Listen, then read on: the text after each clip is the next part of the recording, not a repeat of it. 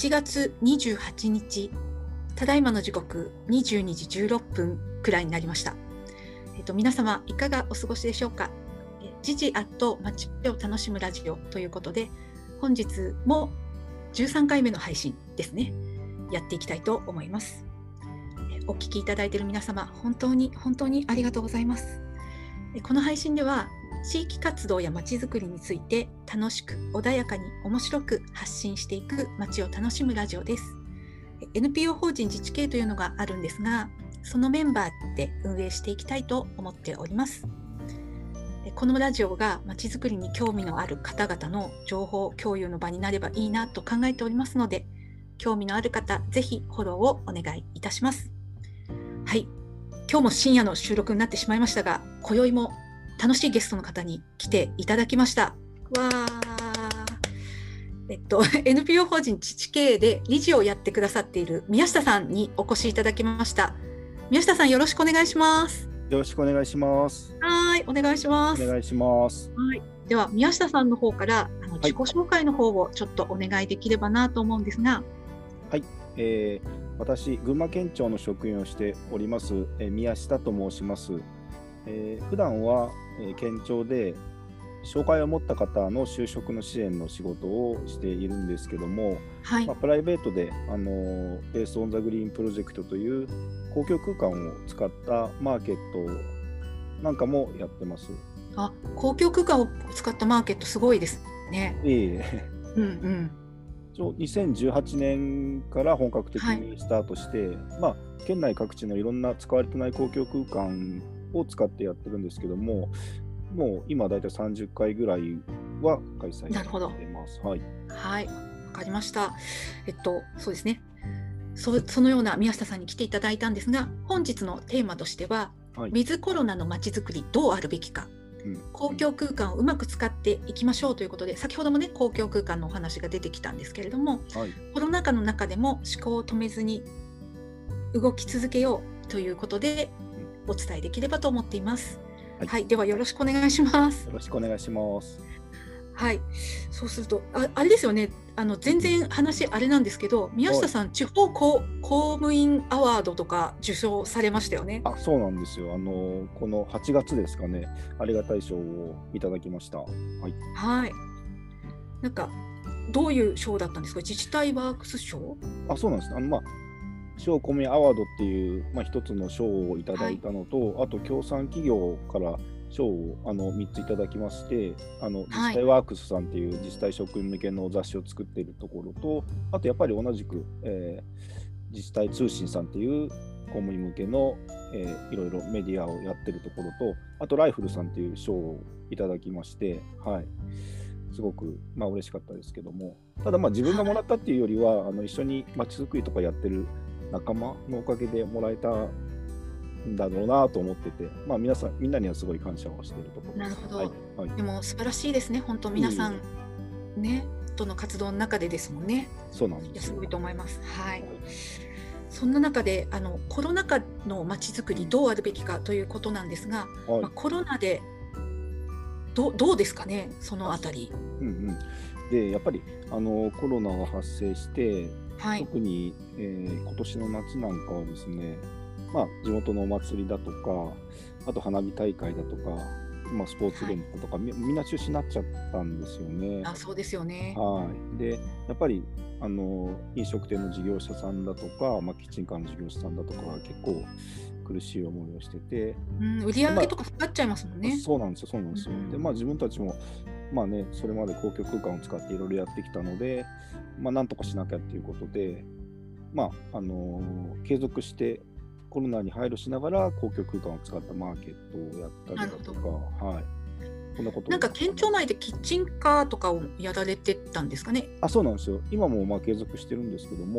現在もですね？やってます、やってます。あの県庁前にキッチンカーの事業者さんに来てもらって、でそれを県庁職員がこう、まあ、買い支えるっていうとあれなんですけども、えー、買って、はい、えー、なんだろう、まあ、収益を得てもらうっていう取り組みを、去年のもう4月末ぐらいからですね、緊急事態宣言が全国に出てる時ぐらいから始めて、今も協力してやってます。はい。はい、そっかそっか。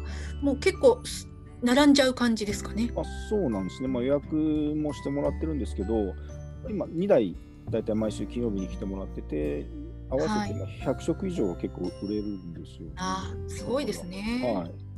なるほど、なるほど。並ぶときは並んじゃいますね。うん、はい。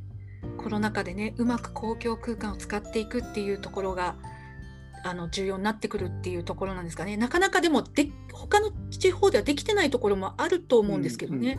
宮下さんたちはなんでそれが実現できたのかっていうのが。なるほどなるほど。うん、そうです。まああのコロナになる前から公共空間を使って、やってたっていうのも一つあって、まあ、コロナになって急に始めたわけではないってことですね。そうなんですよね。うん、であのやっぱり自治体の方も安全だとかあの命を守るっていう方にどうしても流れちゃうのでいきなりそのタイミングでやらせてって言っても、はい、なかなか公園の使用の許可なんかは出ないかなと思うんですけどもうずっと結構長くやってて実績があったので例えば伊勢崎の駅前でもこの夏は、はい、あの毎週夏休みの間は金土金土ってずっと14回おそんなに伊勢崎駅前行ったことありますよ。そう、そう、行ったことあります。すごい。レースオンザグリーンってすごいよね。あそうそうそうそう。あれも市役所に、まあ、やりたいんですとお願いしたら、もうすんなりですね、あじゃあぜひやってくださいっていうことで、まあ、なんか一緒にやってらっしゃる元気な女性の方いらっしゃいますね。あの秋山秋山さんはい、主婦と2人、まあ、今はもうほぼメインで2人でやってるんですけども、はい、こんな形いや素晴らしいですね。もう民間の方と公務員の方がやっぱそんな風にこう結びついてやってるっていうのはすごいなと思います。うん、あそうですね。自分も本当に、まあ、彼女と出会って彼女がなんでしょうかね、すごくまあ、まあ、なんだろう積極的というか、はい えー、中心になって進めてくれてるのであの一緒になってすごい心強いですね。はい、昨日のね高橋さんの話にもこう公共と民間がね手を取り合ってやっていかなきゃいけないっていう話があったので本当通じるところが、うん、あるなと思います。はい、はい。すごいですね。コロナ禍でも思考を止めずにやり続けようっていうとところなんですけれども、はい。まあ、あれですかね。コロナ禍の中でもやっぱりやり続けていくっていうところなんですかね。うん、そうですね。だから、うん、やっぱりなんでしょう。でこれ、まあ、公共空間って本当にあの濃密あの脳っていうのはなんだろう、えー、NO いや密じゃないっていうことなんですけども。あはいはい。あ公共空間がね。公共空間は自体が、はい。えー、なんだろう。やっぱ常に風は吹いてるし本当に、はい、なんでしょうね。コロナに対してすごい、まあ、強いというかそういう場所だと思うんですよね。まあ、開けてますし、はいはい、だからそういうとこだけ配慮してあげれば、うまくそこで活用して、経済活動を生むようなことは全然できるかなっていうふうに思っています。はい、なるほど、なるほど。そうですね、経済活動をやっていくっていうところですね。うん、なかなか、あの、そっか、まあ、ほ公公共空間っていうと、歩道空間とかもあるんですかね？あそうです。あの、うん、歩道もあって、今、あの、県庁、群馬県庁にまちづくり、官民連携まちづくりチームっていうプロジェクトチームがあって、はい、はい、でそのチームで今、歩道空間の活用をやってるんですよ。ああ、そうなんですか。はい、歩道空間オープンテラスっていう、あの今、まあ、国の方も主導でやってるのを群馬県でもやっていて、はい、どんどんあの飲食店に店の前の歩道を使ってもらって、まあ、オープンエアで、まあ、そこでも稼いでもらいましょうという取り組みは今やっています。はい、なるほど、なるほど。まあ、それも、まあ、公共空間ですよね。そうですね。まあ、ウィズコロナであっても、そういうふうに動きを止めないでやっていくっていうことが重要になってくるっていう、そのね、仲間と一緒にっていうことですよね。そうですね。まあ、一人じゃ本当何もできないので、あのみんなそれぞれの仲間といろんなプロジェクトをやるっていうところですかね、今。はい、群馬、素晴らしいですね。はい。なんかいろんなね、地方でもねやられてる方も新潟とかもね結構すごいとかって聞いたあそうですね。あるけど、うんうんうん、はい、新潟もやってますね。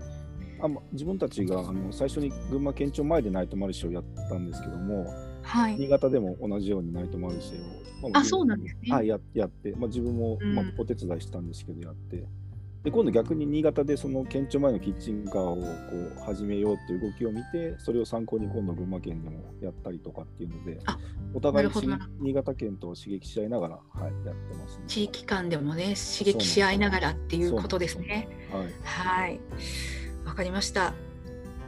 ね、本日のテーマですがあの最後まとめますとウィズコロナのまちづくりどうあるべきかということで公共空間のうまく使っていきましょうという形で、ね、はい、コロナ禍でも思考を止めずに動き続けよう。仲間と一緒にやっていこうみたいな形のお話でした。はい、はい。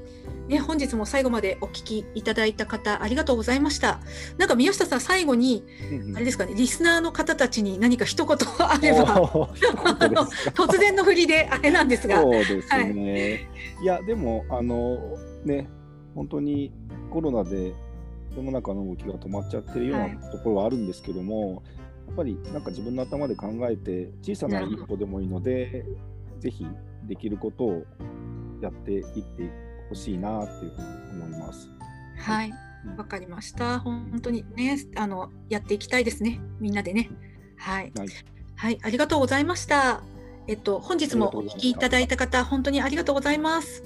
えっと、明日も配信していこうと思いますので、よろしくお願いします。ではでは、さようなら。